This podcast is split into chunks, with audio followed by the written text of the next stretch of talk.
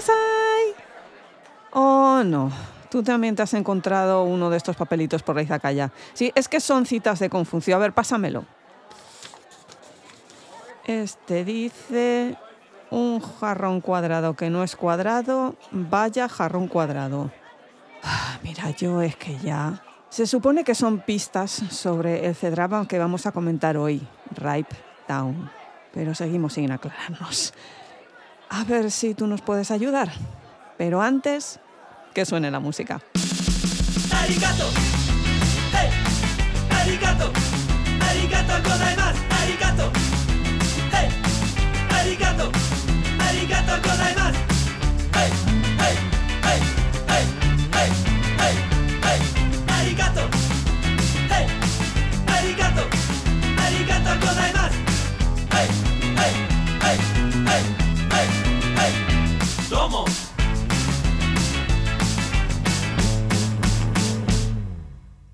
Hola gente, aquí Kitsune, vuestra anfitriona de historias de una izakaya, hoy con mi amiga Mimi Zuku. Hola Mimi.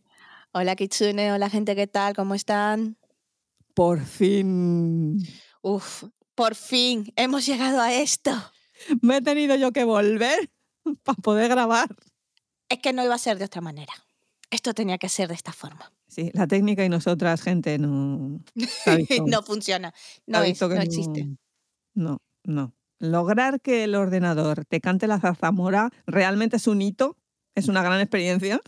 A nosotros no las ha hecho. No lo ha hecho y bueno, pero ahora volvemos, estamos de regreso a lo que es nuestro rollo habitual, que es comentar un C-drama. ¿Y qué C-drama? Pedazo de C-drama. Bueno, de lo mejorcito del 2023. Vamos a hablar hoy de Ripe Town, que esto sería algo así como el pueblo podrido. Es que la utilización de la palabra ripe en inglés está muy bien hecha porque podía también ser el pueblo maduro. Sí, lo que pasa que con las cosas que pasan en ese pueblo realmente. Como decimos a punto de caramelo, ¿sabes? Que ahora sí puede lidiar con esto también. También podría ser. Pero bueno, de eso hablaremos después. Ahora vamos a hacer un poquito de introducción porque es que este C-drama es alucinante. Es impresionante. Pero no solamente por la temática, sino por cómo montaron ese drama. Es que yo pocas veces me he encontrado con una cosa en la que se mezcla filosofía, pintura y las referencias cinematográficas, que es que es increíble. Aún encima, ya en el opening. Yo creo que es el opening que más me he visto de todo lo que yo me he visto.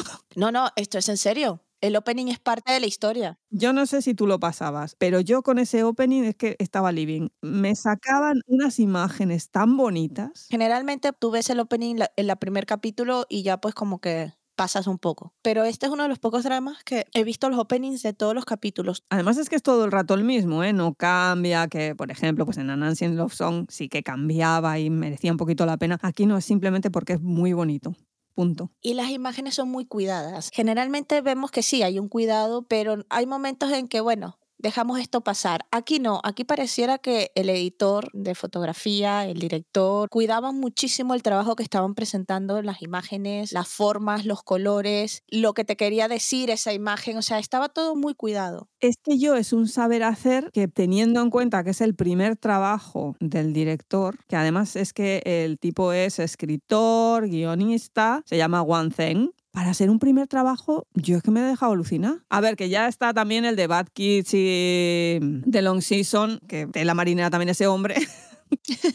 Pero es que este ya de primeras te deja en shock. En serio, es que no entiendo de dónde ha salido, tengo que investigar un poquito más, a ver, preguntaré a mis fuentes. Lo que pasa es que, claro, mis fuentes de esto pues han pasado un poquito, pero es que no es solamente el cuidado, es que yo creo que es un nuevo concepto a la hora de ponerse a rodar un C-drama, porque normalmente sí que es cierto que he hablado algunas veces de que hay una serie de programas de televisión, de C-dramas, que la gente en China se las ve más que los occidentales por temática e incluso a veces ni siquiera nos llegan, que ese es el otro problemón que se suele tener. Pero es que este yo no lo veo como un producto así como muy de masas. A ver, que con The Long Season yo hablaba mucho del tema de la cinematografía llevada al C-drama, pero es que aquí es de un cuidado tan exquisito Es que es una serie madura. A mí me sorprende mucho que efectivamente sea el primer trabajo de este escritor, de este director, de este guionista, porque es una serie muy cuidada. Está todo casi milimétricamente escenografiado para llevarte y jugar contigo porque se juega con el espectador muchísimo. Y para mí es una serie que tú me dices a mí, no, es que este es de un director que tiene, bueno, 50 años haciéndose dramas, ha probado de todo y es que tiene un formato y tiene un, un estilo propio y me lo como. Me lo creo completamente, porque este tío tiene un estilo propio. Y luego ya la ida de olla esta de meternos a Confucio Bueno, como base en una historia. este señor no estaba bien ese día. Ese día este señor estaba un poquito tocaico. Teniendo en cuenta la influencia que tiene el confucianismo en lo que es la sociedad asiática en general y más en la China en particular, algo de lógica tiene. Pero es que esto ya es una barbaridad, porque tienes que conocer un poquito de qué va esto de Confucio y el confucianismo. Esto voy a daros una mini rápida lección porque creo que merece la pena para que luego os situéis y sepáis por dónde van a ir los tiros. Vamos a ver, este hombre procedía de una casta, aunque en realidad es que sería como un rango social dentro de lo que es la sociedad china, que eran los. Perdón, ya me he cargado el mandarín, pero bueno, Pedimos disculpas de antemano a cualquiera que pueda sentirse ofendido. mil millones de disculpas. Tobuchi. Y me vuelvo a cargar otra vez el mandarín. Bueno, esta gente se podrían considerar como los caballeros medievales, para que os situéis, para que me sigáis. Esta gente eran personas de familias nobles, no venidas a menos, no es que hubieran perdido el dinero, es que eran del segundón, del segundón, del segundón, del segundón. Es decir, en algún momento determinado formaron parte de lo que es la élite dentro de la corte, pero es que aquello se va diluyendo, porque claro, si tienes cinco hijos, pues el quinto ya, ¿qué hace con él? No puede tener en la corte. Y eso se iba extendiendo, y el quinto que se casaba con la cuarta de no sé dónde. Y sí, vale, eran de familia noble, conservaban el pedazo de apellido, pero ¿qué más? Y lo otro que conservaban era la formación una gente muy formada, con unos conocimientos estupendísimos, pero que no tenía dónde caerse muerta. Porque claro, no iban a trabajar arando el campo, porque fíjate tú, ellos es que sabían. Así que es el problemón que tenía Confucio, que el tío era de una de estas familias venida a menos, con una formación estupendísima, pero claro, ¿de qué vives? Y la mayoría de ellos lo que hacían es que eran profes, formaban a otra gente y se supone que es que sus conocimientos sobre historia eran superior a la media, cuando en realidad no había archivos históricos que estudiar ni nada, simplemente pues se habían memorizado más o menos lo que comentaba todo el mundo. Y luego se supone que es que tenían un conocimiento profundo sobre ritos, sobre cómo tenías que hacer según qué cosas, cómo tenías que enterrar a la gente, cómo tenías que llevar según qué asuntos y negocios. Y se supone que es que si les hacías caso te iba a ir muy bien. Y si no les hacías caso te iba a ir muy mal porque tú no tenías ni idea. Ellos sí. ¿Qué pasa? Que claro, esto a veces era un poquito vender la moto y Confucio lo que hace es que elige una serie de obras que se tenían más o menos algún escrito por ahí, que eran el libro de los ritos, el libro de las odas y el libro de los cambios, que ese sí que lo conoce todo el mundo porque es el, el famoso I. El de las rayitas estas de los hexagramas, bueno, pues ese. Él coge esos libros, los medio comenta y tal, y además hace su propio rollo, que son las analectas. Problema, Confucio quiere venderlos la moto. Así que Confucio lo que hace es que empieza a dar una serie de máximas que es que ni siquiera siguen un orden. Así que cuando tú te quieres enterar de qué, qué leche se está diciendo Confucio, es que no te enteras. Porque es que es vago. O sea, es, es como decir, salí de mi casa, vi el cielo azul, pasaba una nube. Y tú te quedas que dices, bueno, ¿y? Y ya está. ya está. Explícamelo, por favor. ¿Cómo? Por favor. What? Porque es que además la siguiente frase que llega y dice, quedé con mi amigo no sé cuántos, comimos estupendísimamente en un restaurante de carretera. Y dice, "Mi- ¿eh? ¿Y, y con esto yo qué hago? Muy bien, A lo disfrutó, me alegra. Vaya. No, sí, te quedas como, "Eh, comió bien. Estaba Estaba buena la comida. También. A ver, no estoy exagerando mucho porque ya os digo que esto es una especie de cursillo acelerado a- totalmente absurdo y totalmente ido de la olla, pero para que más o menos pilléis de dónde va la cosa. ¿Qué ocurre? Pues que, claro, sí, esto es muy bonito, to- unas máximas estupendas. Y claro, todo el mundo decía, no, es que resulta que, claro, tú tienes que conocer lo de Confucio para que tu vida se estructure bien, porque el conocimiento tal, y dice, pero ya, pero es que con esto no tengo nada que hacer. Y es cuando llega Mencio, alumno de Confucio, y dice, tranquilos, que es que yo os lo interpreto, que es que no lo estáis entendiendo, que es que es demasiado profundo para vosotros. Y ahí es donde se monta toda esa estructura que ha estado fastidiando a la sociedad asiática desde entonces, que es el confucianismo. O sea que realmente en vez de confucianismo es mencianismo. Sí, lo que pasa que es que está interpretando a su maestro, Platón interpretando a Sócrates.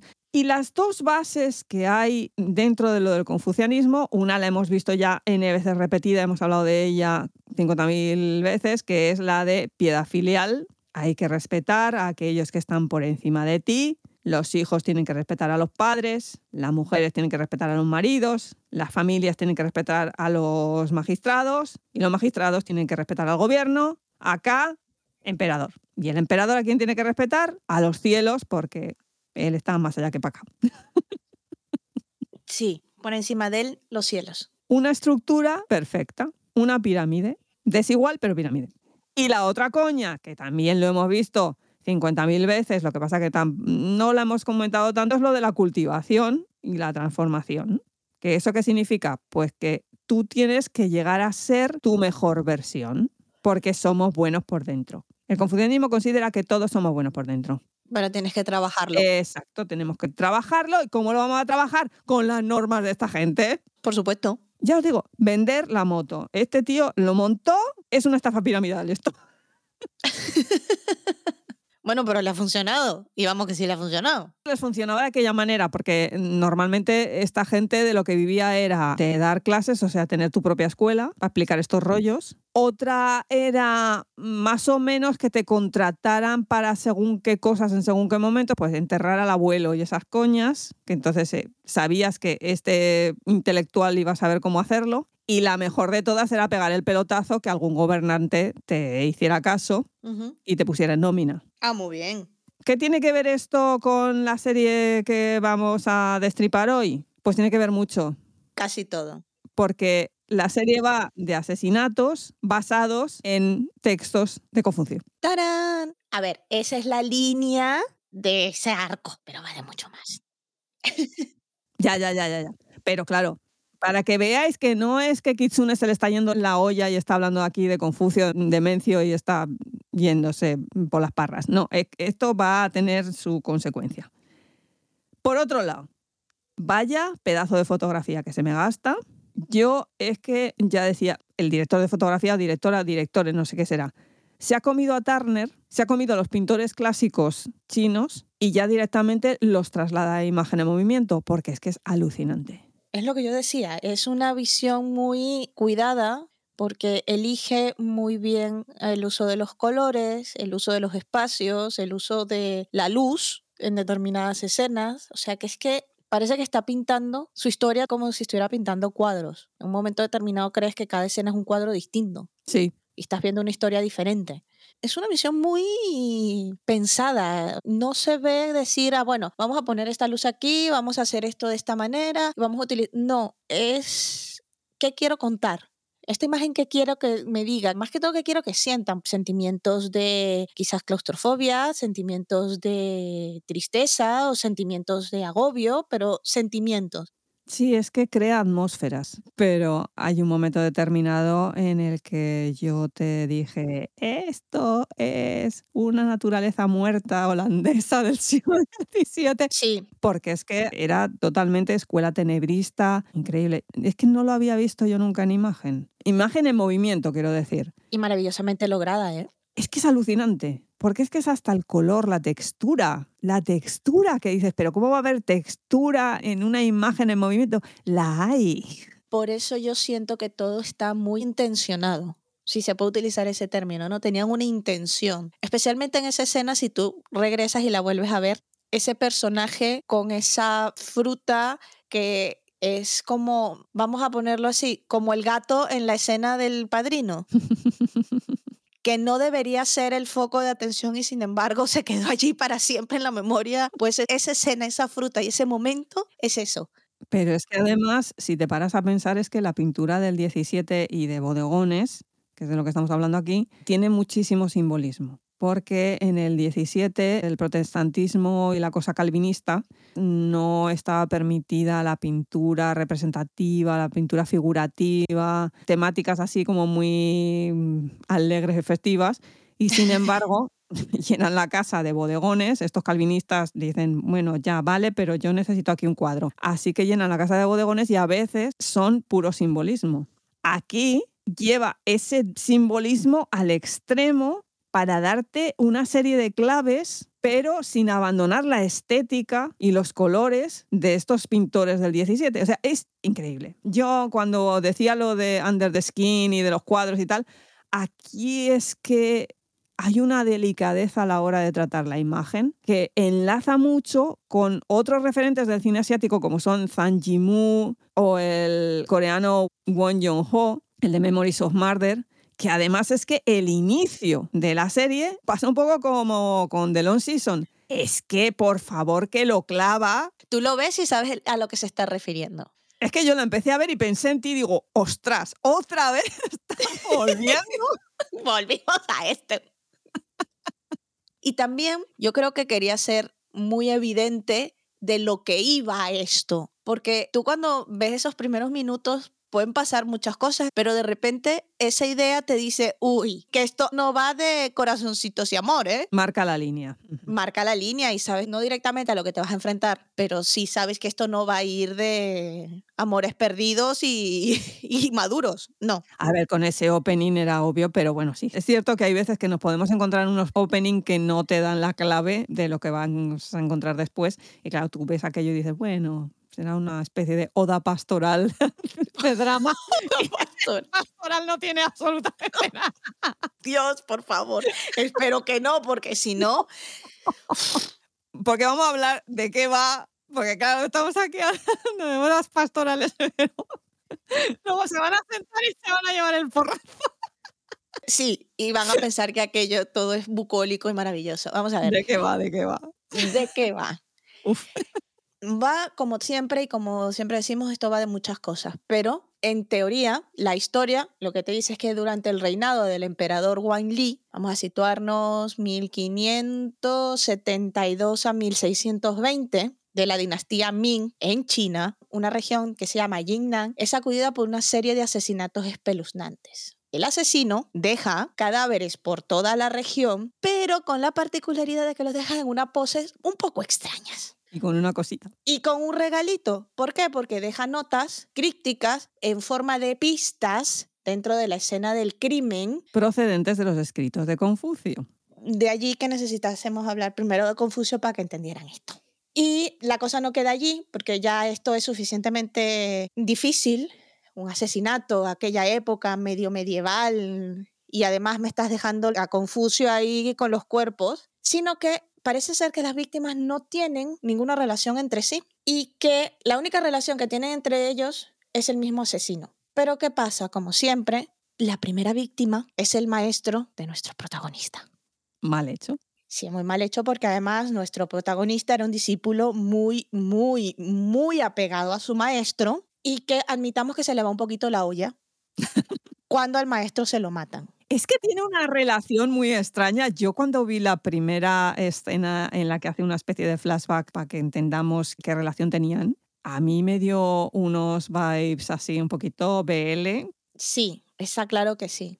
pero sin embargo luego el desarrollo y cómo te lo van contando te das cuenta de que más o menos había hecho como de padre. Es que yo creo que tuvieron que cambiarlo porque el primer capítulo me pareció muy intensa la reacción del discípulo con la muerte del maestro. Era una reacción más de que has perdido no a un padre, has perdido a una pareja. Bueno, pero si tenemos cuenta lo del rollo este pida filial, es complicado Sí, es complicado porque a lo mejor puede ser la interpretación nuestra también. desde nuestros ojos occidentales. Gente, lo que siempre decimos, ¿eh? Lo vemos todo sucio. Lo vemos todo muy mal. Pero la cuestión está en que el primer cuerpo es el maestro de nuestro protagonista. Tiene la, muy mala suerte de ser policía, o bueno, lo que en ese momento Se podría considerar policía. Sí, o sea, era el orden público y él es el que descubre el cuerpo y también es el que descubre la primera pista. A raíz de ello, nuestro protagonista, junto a una serie de personajes que van surgiendo y que no vamos a decir spoiler porque la verdad es que hay que disfrutar estos personajes, intentan resolver los crímenes y van desentrañando una historia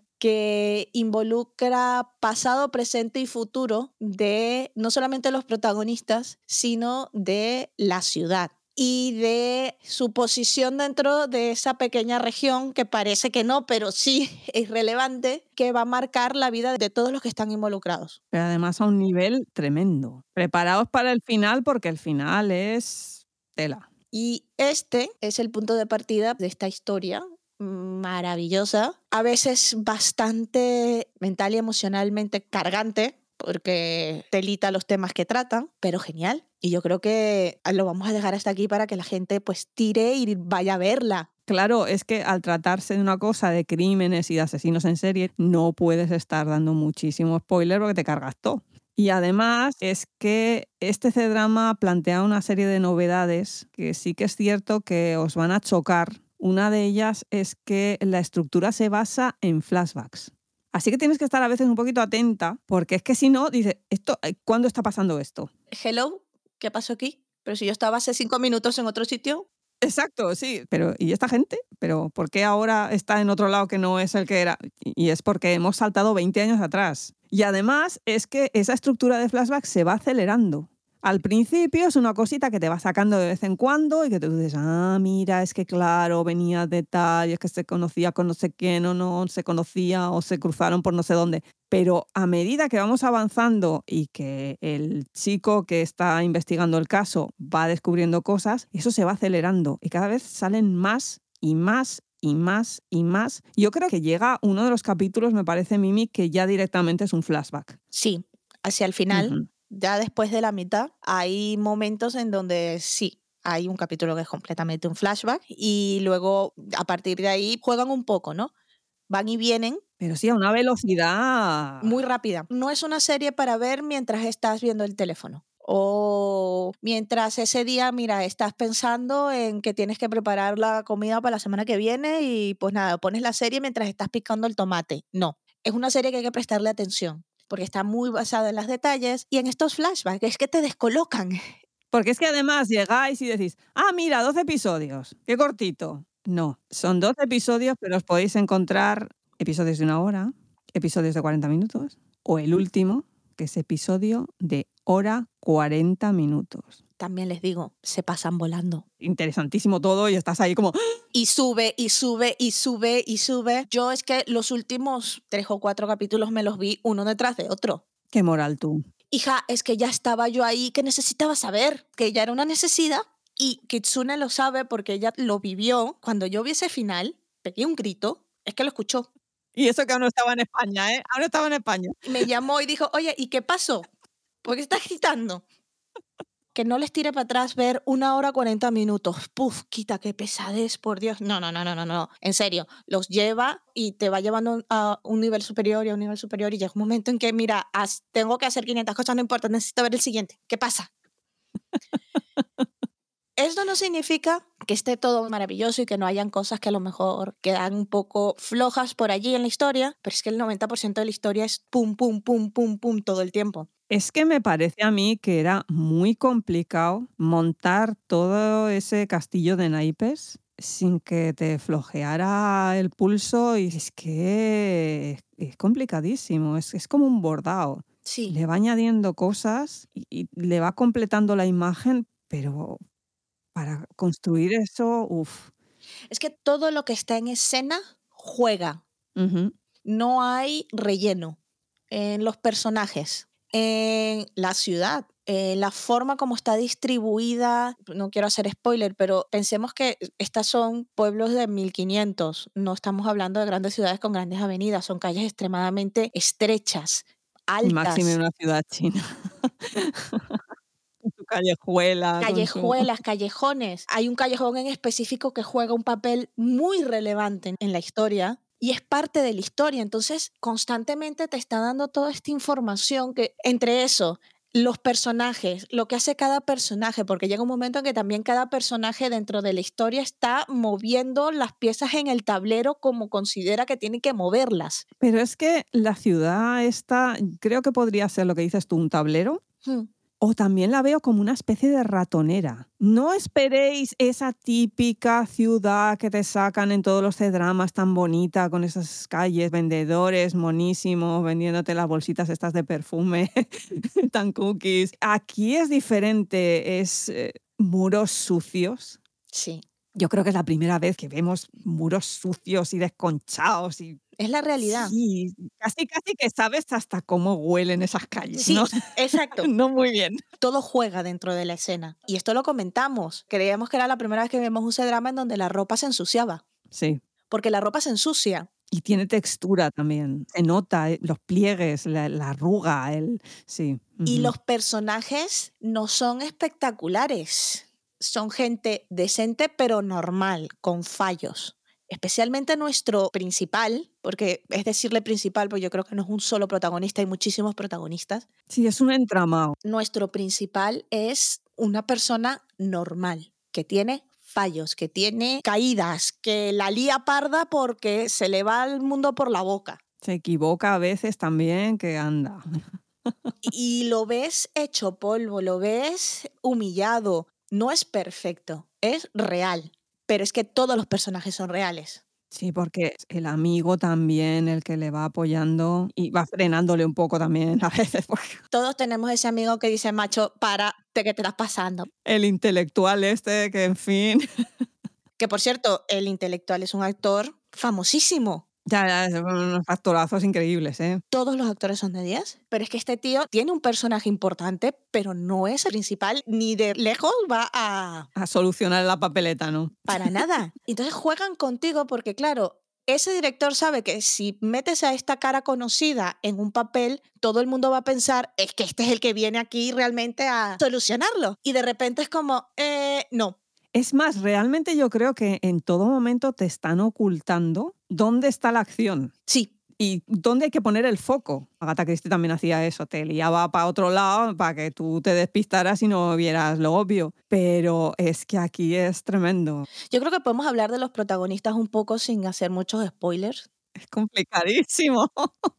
Es súper complicado, pero es que vale muchísimo la pena hablar por lo menos del juez. ya, el juez. Amo forever a ese juez. Pedazo de personaje. Yo creo que no vamos a ver otro personaje escrito de esa manera. Si llegáis a ver esto, hay una escena en la que él decide escribir una caligrafía sobre, creo que es una tela, Ah, por Dios, esa escena. con los dedos. ¡Oh, qué subidón! Aquello uf, es preciosa. Esa escena te destroza. Es brutal. Sí, pero es preciosa. El rol de la chica que en un momento determinado dices, esta es un relleno y de repente, eh, hello, Sí. y esta de dónde salió y por qué vino y qué hace. Es que de repente toma las riendas y y te sorprende porque hasta ese momento la tenían así como muy de fondo. Sí. Yo creo que es la que mejor decisión toma. Gracias a esa decisión yo creo que empiezan a tirar del hilo de lo que verdaderamente había ahí. Exacto. Los capitanes dentro de la organización de la policía, que dentro de sus papeles son súper relevantes para la forma como se lleva todo el tema. No es coral, es que todo el mundo está involucrado. Por eso es que yo sentía que eran como las piezas moviéndose de un tablero. El que te vende los amuletos protectores y te lee el futuro, la especie de chamán este itinerante que tienen por ahí. También. Atención a ese, ¿eh? Yo no digo más. Por eso digo, es que no hay relleno. Todo lo que está allí te está llevando hacia un lado o hacia otro. Porque también juegan mucho con esto. Es lo que tú dices, es una ratonera. Y es una ratonera mental. Y a veces uno cree que ya lo tiene resuelto en el minuto 10 de la serie. Te llevas una hostia. Yo creo que también por eso quería terminar de verla, porque ¿cómo es posible de que me hayan burlado? Pues eso. Es que además establece toda una serie de niveles. Es como una especie de pastel de mil hojas, porque tienes diferentes capas y cada capa forma el pastel. Pero claro, tú si solamente miras las capas, pues son capas. Tienes que mirar el conjunto. va cortando capas y va diciéndote, mira esta, mira esta, mira esta. Y además con una crítica brutal de fondo, que es las consecuencias de la corrupción pura y dura que además se carga esa construcción que estaba yo hablando del confucianismo y de Confucio y demás, que dice lo de la pirámide esta, de tú tienes que respetar a tal y tú tienes que respetar a cual, y, y así respetándonos todos respetaremos al emperador, que el emperador respeta al cielo. Él te está mostrando que eso no es así y que en el momento en que la corrupción entra dentro de todas esas capas, de esos niveles, se va todo al guano. Especialmente la corrupción moral. Bueno, es que ya esa es como... Ahí lo voy a dejar. A ver, la corrupción existe y ha estado desde que el hombre es hombre. Pero a mí la que más me marcó fue cuando la corrupción moral destruye a la persona y a la sociedad. Tiene un par de escenas que, uff. Verla y los comentaremos. Pero esa crítica a esa corrupción moral, a esa destrucción de la sociedad, es algo mucho más profundo, mucho más oscuro, porque toca temas mucho más serios. Además lo lleva muy bien, porque te lo dice sin decirlo y tú lo entiendes sin necesidad de que te lo digan. Es que además de toda esa construcción social que os he estado hablando, él va destruyéndola una por una por una. Eso que he dicho de los hijos tienen que respetar a los padres. Eh. Uy, es muy. Las esposas tienen que respetar a los maridos. Eh. Las familias tienen que respetar a los magistrados. Eh. Todos tienen que respetar a la autoridad. Y eso, además, es que lleva a una crítica social encubierta, pero no de entonces. O sea, pilla lo que es el momento de la dinastía Ming y usando eso te está mostrando lo que es ahora. Lo que pasa que, claro, censura mediante eh, ha tenido que jugar ahí para que... Pero yo creo que realmente no está hablando de la dinastía Ming el tío lo sabe hacer, porque además te presentan con algunas cuestiones que probablemente sí se sucedieran durante esa época, pero que realmente parecieran que fuesen más modernas, ¿no? Determinadas formas de actuar, determinadas formas de ser, determinados secretos. y esa última escena en donde todo eso llega al cenit y rompe todo, bueno, pocas cosas había visto yo tan bien montadas. Y a lo que nos ha ayudado también es a descubrir a una serie de actores nobles que ese chavalillo del flashback, sí. no voy a dar nombres ni voy a dar pistas, pero ¿de dónde lo han sacado? Si es, un crío, es un crío, ¿no? Es, un crío, creo que tiene 15 años, una cosa así. Sí, sí, es un crío, es un crío. Cada vez que sale en pantalla es que se come todo. La escena esa en la lluvia de ¿Quieres ser mi ah. padre? Oh, por favor. Esa escena es brutal. Bueno, toda la actuación de ese chico toda, desde que aparece en escena hasta que desaparece de escena, es memorable. Esa escena que tú dices, yo la compartiría con la escena en el campo. Sí, es que no podemos hacer spoilers. Es que no, es que no puedo hacer spoilers porque es que son escenas muy de cara, pero quedamos con la idea de la escena en el campo. Son escenas que actores adultos, me refiero a más experimentados, no consiguen el nivel que este chico tiene. Es que además la relación que establece con el criado mudo es uno de esos picos en los C-dramas que yo no creo que se supere. Es imposible. Todas esas escenas de ellos dos. Esos son momentos que tú revisitas para verlos. Es una lección de cómo ser actor y de cómo llevar una escena. Mm. Y fíjate tú que son dos actores que probablemente la trayectoria vital de cada uno de ellos es completamente diferente. Uno está empezando y el otro es famoso en China. Pero es que la conexión que logran en las escenas y no estoy hablando de fotografía, ni de tal, ni de los diálogos. Es la interacción que tienen esos dos actores. Sí, la forma como su energía vibra en el uno del otro. Para un chaval de 15 años dices, pero ¿de dónde han sacado a este chaval? A ver, yo creo que tiene 15 años, tendremos que verificarlo. Es muy joven. Pero es muy joven, es muy, muy joven. Que luego el policía está muy bien dentro de su papel y yo a este chico tampoco lo había visto. Sé que ha hecho cosas, pero no me acordaba yo de haberle visto. Porque es que además todos ellos tienen unos rasgos faciales muy interesantes. No es el topicazo del tío así guapísimo, ni... Son lo que decías tú antes, muy normales, pero muy normales hasta físicamente, incluso con defectos físicos. Mm. Que yo creo que además el defecto físico lleva en algunos casos a, según qué personajes, a otro nivel. Sí. No voy a decir más nada porque es que es soltarla. es, es, que marcaríamos también cada spoiler también ahí que no veas. Sí, para que la gente que nos escucha sepa. Cuando estábamos pensando en esto, lo único que decíamos es cómo contamos esto sin contar la historia.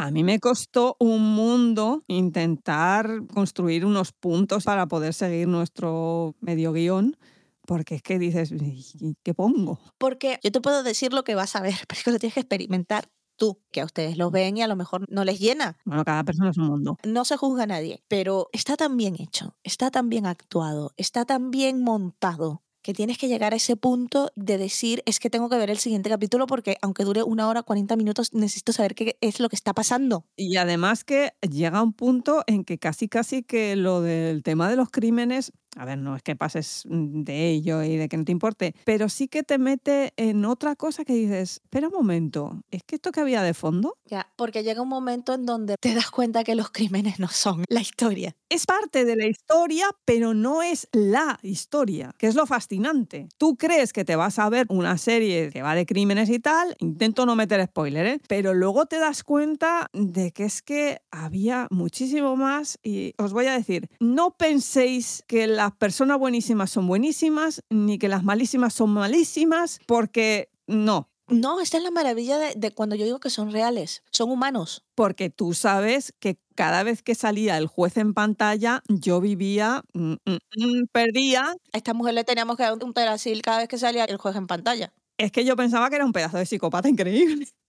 Sí, Y yo creo que tiene la mejor historia de todas. sí, la verdad es que sí. Juegan mucho con aquello de la vida no es blanca y negra. Sí. La vida tiene matices, tiene grises, tiene colores, tiene giros inesperados, porque es que no hay manera de decirlo. Y nadie es blanco y negro, nadie es completamente bueno. La gente toma las decisiones como le van viniendo las cosas, y eso lo ves mucho en el personaje principal, entre comillas. Es un tío suficientemente inteligente, pero a la vez extremadamente reactivo. Se manda unas Hombre, lo que pasa que sí que es cierto que vemos una evolución en ese personaje y yo creo que también es un poquito a golpe de- del juez diciéndole, chaval, chaval, chaval. es el típico que dices, venga, te tienes que dar la hostia para que aprendas. Ala. Sí, lo que pasa que en esta es que es literal. No, no, ya no.